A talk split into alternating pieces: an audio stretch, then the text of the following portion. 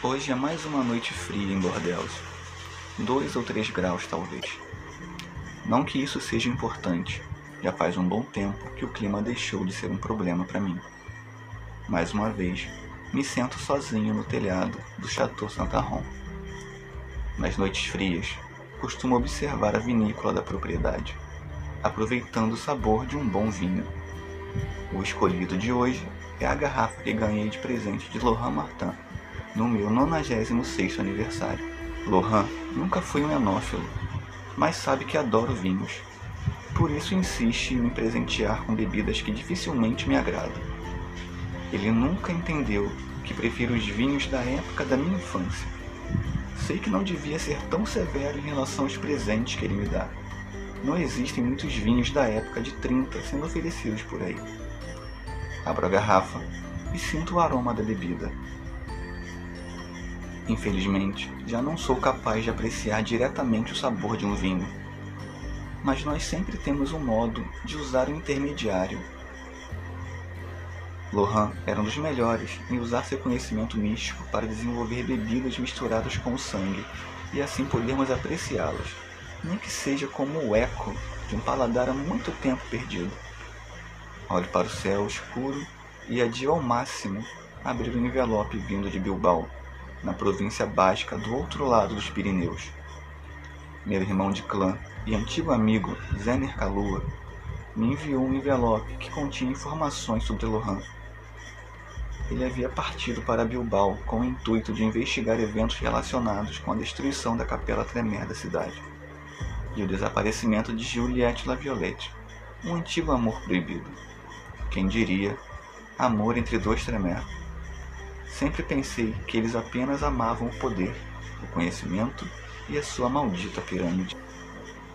Hoje não lhe restaram quase nada, principalmente a maldita pirâmide. Abro o envelope e dentro há apenas algumas folhas de relatório que parecem conter informações sobre a investigação de Lohan.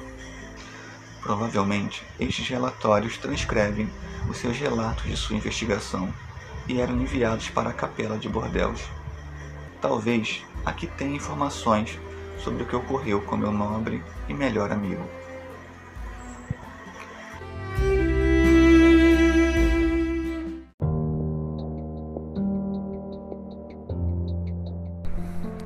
A vida de um investigador não é nem um pouco fácil, ainda mais quando todos os seus investigados costumam arrancar as vísceras das pessoas que perguntam demais.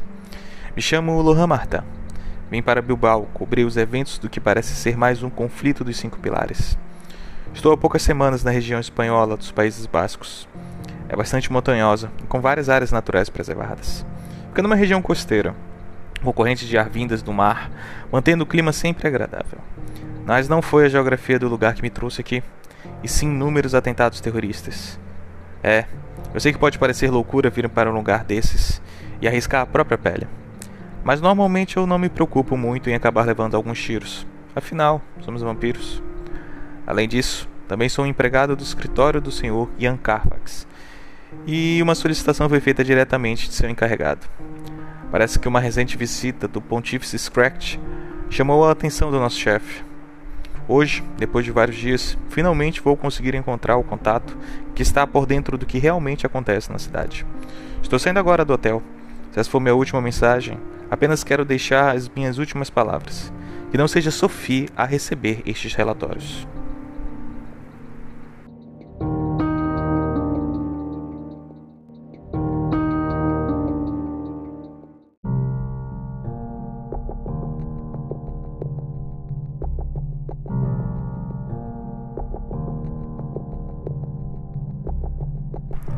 Mais uma vez estou aqui escrevendo meus relatos.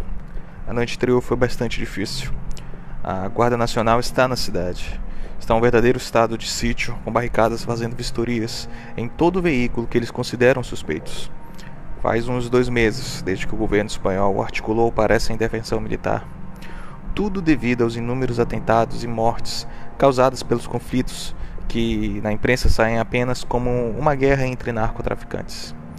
Quem dera fosse realmente isso.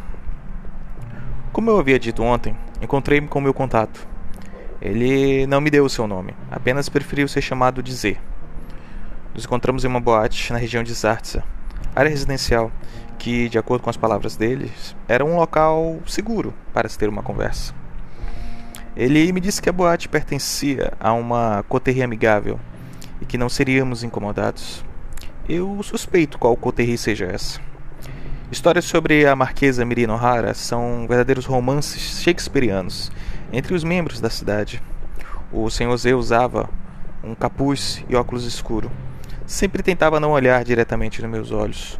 No pouco de pele que dava para ver, era visível algumas lacerações, marcas e ranhuras. O meu melhor amigo também é um Nosferato, e sei como eles não gostam que fiquemos olhando para suas diferenças físicas. Ele foi direto ao ponto. Pediu o pagamento das informações, repassei a maleta, que eu quero deixar bem claro que irei pedir reembolso do valor. E então ele começou a me contar sobre o que realmente estava acontecendo ali. De acordo com a sua história, um antigo ancião malcaviano havia aparecido há mais de um ano, querendo destruir o Principado por completo. Obviamente, ele não era da região, já que quase todos os anciões ou foram destruídos durante o conflito dos Cinco Pilares ou foram afetados pelo chamado. O único nome antigo que remanescia na cidade era de Sir Maximus Salvatore.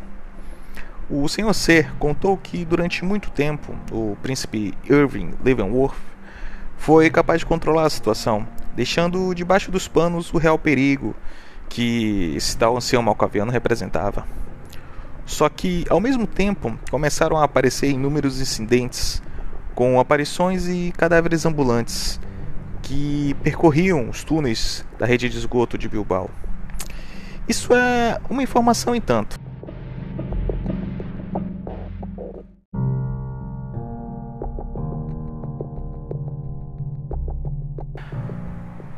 De acordo com os nossos registros, durante muitos séculos o subterrâneo da província era domínio da primigênia Nefertari, que era conhecida como a Sumo Sacerdotisa dos Mortos. Porém, com sua morte durante o conflito dos Cinco Pilares, o submundo se tornou tão distante que mesmo os melhores necromantes estavam tendo dificuldades em agir por lá. Logo pensei que o efeito do selo estava enfraquecido, mas o que o Sr. Z me disse foi muito mais preocupante. Ele me falou que existiam inúmeros santuários que se localizavam bem mais fundo no subterrâneo. Eram antigos altares para a realização de cerimônias à própria Nefertari. Parece que esses santuários, que ele chamou de necrópolis, estavam agora sendo usados por um grupo intitulado Cultistas de Anubis. Eles estavam cultuando essa antiga entidade do mundo dos mortos e pareciam conseguir poder através dela. Nos últimos meses, eles começaram a avançar contra a superfície e entraram em choque direto com os Nosferatos que ali habitavam, que seguiam o atual primigênio Elbert Oldenburg. O principal foco do ataque ocorria fora dos limites do Principado, nas terras dos anarquistas, denominados Filhos do Lobo. O motivo disso, de acordo com Z, é que embaixo dessas terras ficava o antigo templo de Nefertari, que provavelmente é, aprisionava o tal espírito de Anubis. Como se não fosse bastante, ele comentou que o sul da província foi totalmente tomado pelo ancião malcaviano, que todos agora conheciam como Mundus. O principado não resistiu aos constantes ataques vindo do sul e do norte. Para piorar a situação, a presença militar tem a ver principalmente com a ação direta da Segunda Inquisição. Bem que eu havia desconfiado de alguns soldados procurando traços muito específicos enquanto faziam vistoria do meu veículo tenho que lembrar de verificar se isso não é nenhuma investida dos remanescentes membros do Sabá presentes em Madrid.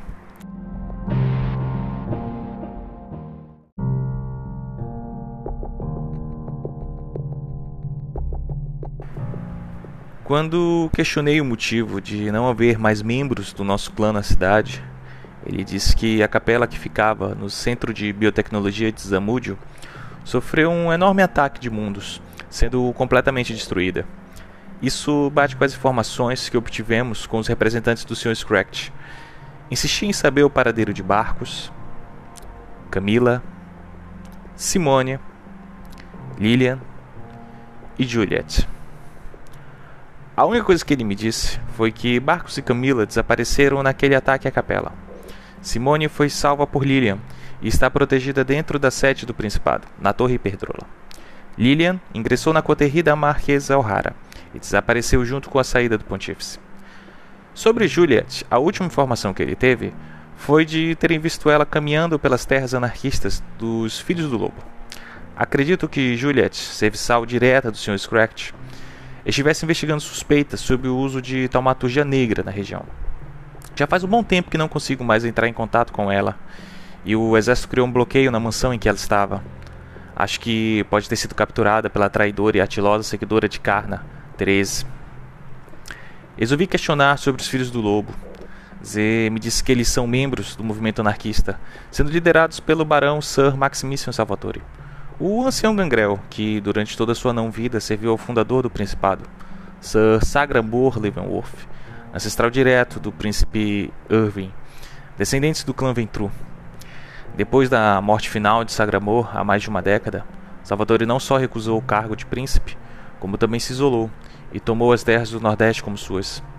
Eles estavam em conflito direto com os cortistas de Anubis, mas era só isso que o Sr. Z sabia sobre eles. Questionei sobre Zartza, se as notícias que a senhora daqueles domínios, a Marquesa Mirina O'Hara, realmente havia desaparecido depois do ataque à sua mansão, que ocorreu durante o dia. Ele apenas me confirmou que a senhora O'Hara era dura na queda e que se ela sobreviveu ao conflito dos cinco pilares, não seria agora que ela iria perecer. Aliás, Sophie, por favor, me envie todos os registros que o escritório tem sobre esse tal conflito. Sinto que o que acontece agora está relacionado com esse evento passado. Voltando ao Sr. Z, perguntei se a coterie dela ainda existia. Ele me disse que se estávamos ali conversando é porque a coterie ainda estava de pé. Porém, me disse que já fazia mais de um mês que ninguém via nenhum membro como se eles estivessem completamente desaparecidos, mas que hora ou outra iriam aparecer, trazendo consigo uma verdadeira reviravolta no que estava acontecendo. Nesse momento, ele se levantou e disse que havia dito tudo o que sabia. Alertou-me alertou de que eu não deveria sair dos limites do Principado, principalmente ficar longe das montanhas, pois havia uma matilha de lupinos que não gostava nem um pouco de nós. Foi ótimo saber, mas já não tinha intenção de realizar minha investigação por esses lugares. De lá, vim direto para o hotel. Não tem muito o que fazer com toda essa fiscalização dos militares. Por hoje já chamei atenção demais. Além disso, um contato meu informou que um antigo amigo nosso, de Nosso Senhor, estava na região.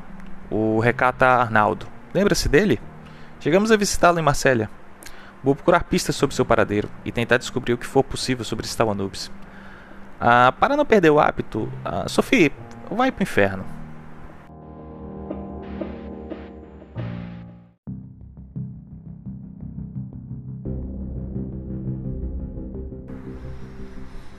Graças a Deus, estou novamente aqui lhe escrevendo essa mensagem. As coisas pioraram. Por pouco você não perdeu seu maravilhoso e amado colega, Sofia. Como eu havia dito, fui atrás de Arnaldo. Não consegui encontrá-lo, mas achei um carniçal infiltrado no movimento anarquista e, em troca de um pouco de vitae, me deu informações cruciais sobre o outro lado dos limites do Principado. Ao que parece, a região externa é dividida entre grupos com objetivos e condutas totalmente diferentes. No noroeste da província, há um grupo de sangue fracos chamado The Boys, o líder deles, Rufio, parece ser um caitife que conseguiu unificar todos os renegados a se unirem numa causa de autossobrevivência. Costumam usar estratégias de guerrilha para atacar invasores e estão em constante conflito com um outro grupo, liderado pelos descendentes do antigo bispo de Burgos, Dmitry Koviton. Com o desaparecimento do bispo durante o ataque à embarcação que levaria o arcebispo Giancarlo até a região da Líbia, as suas crias, os dois jovens dragões, Mikhail e Valery, estão lutando entre si para saber quem reinará absoluto na região. Mikhail é conhecido pela sua crueldade e firmeza nas tradições aristocratas da nobreza de Covington, enquanto Valery demonstra um apreço exacerbado às luxúrias da vida e uma extrema compaixão com aqueles que o servem. Fiquei pensando que tipo de compaixão um Tissimísio luxurioso é capaz de oferecer. Questionei o carniçal sobre o tal ataque contra o arcebispo Giancarlo, um dos maiores inimigos do Principado de Bilbao, sendo um desafeto pessoal do príncipe regente Fernando Garcia, o braço direito de Sagramor e príncipe regente dos momentos de torpor do ancião Ventru.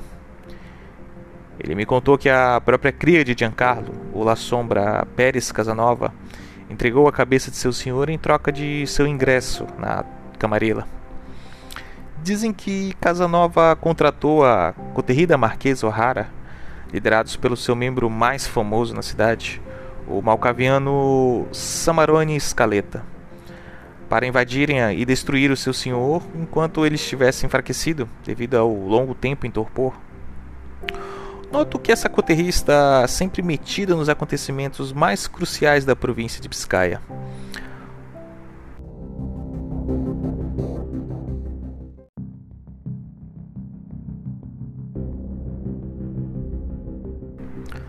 Voltando ao carniçal, ele disse que o Nordeste era dominado pelos filhos do lobo, seguidores do Barão Salvatore. A palavra do ancião Gangrel era lei absoluta, e suas condutas não são tão diferentes da Camarilla. Mas a forma como ele trata os subalternos mais parece de um pai bastante severo do que realmente um príncipe. Muitos idealizam a imagem de Salvatore, dizendo que ele é o verdadeiro senhor de toda a província devido ao seu imenso poder e honra, mas o próprio simplesmente abriu mão de Bilbao, nunca revelando a ninguém o real motivo. Parece que as principais forças do grupo foram reunidas para realizar uma investida contra o Covil de Anubis no mundo dos mortos.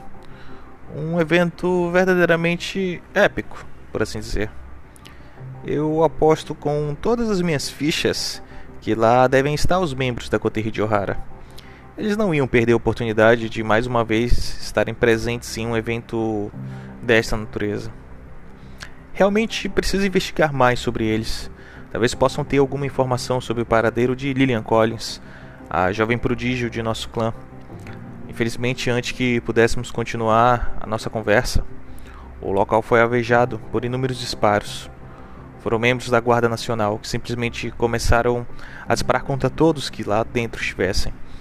Eram labaredas de chamas que começaram a invadir o lugar. Por pouco, quase perdi o controle para o medo. Nem sei bem como fugir. Mas o importante é que aqui estou. É, Sophie, guarde as comemorações para o seu próprio funeral. Consegui despistá-los e vim para o hotel. Agora tenho certeza absoluta que a Guarda Nacional está agindo junto com os inquisidores. Fizeram todo o possível para exterminar qualquer vampiro que estivesse lá. O local tinha pelo menos umas 20 pessoas. Acredito que só eu de vampiro. Espero que não estejam atrás de mim. Mas se estiverem, quero que saiba de uma coisa muito importante, Sophie. Te vejo no inferno.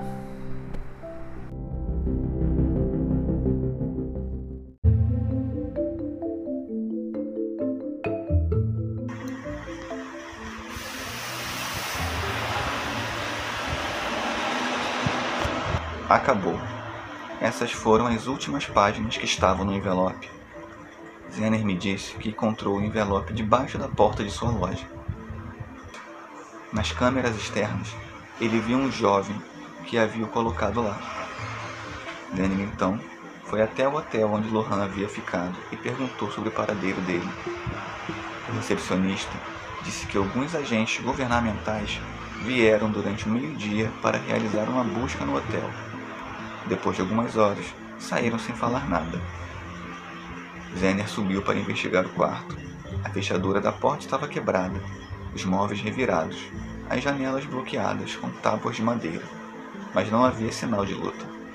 Lohan já não estava mais lá quando os inquisidores chegaram. Talvez tenha fugido ou foi capturado. Zener passou alguns dias ainda perguntando pelas ruas, mas ninguém tinha qualquer informação sobre o paradeiro de Lohan. Tomo mais um gole de vinho. Dessa vez, apenas sinto o amargo do sangue. Por isso, odeio me envolver sentimentalmente com algo. Eu poderia simplesmente deixar isso para lá, seguir em frente e tomar conta dos negócios, mas não vou conseguir. Enquanto não souber o que realmente aconteceu com Lohan, eu não poderei ficar em paz.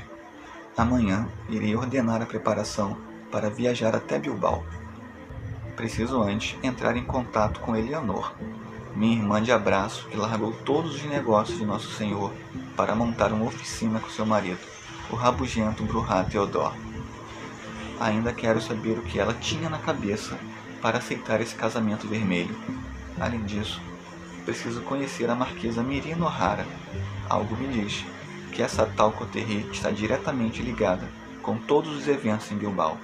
Vou descobrir o que realmente está acontecendo e, se tiver sorte, trazer Lohan de volta para casa, mesmo sabendo que Sophie não vai gostar nada disso.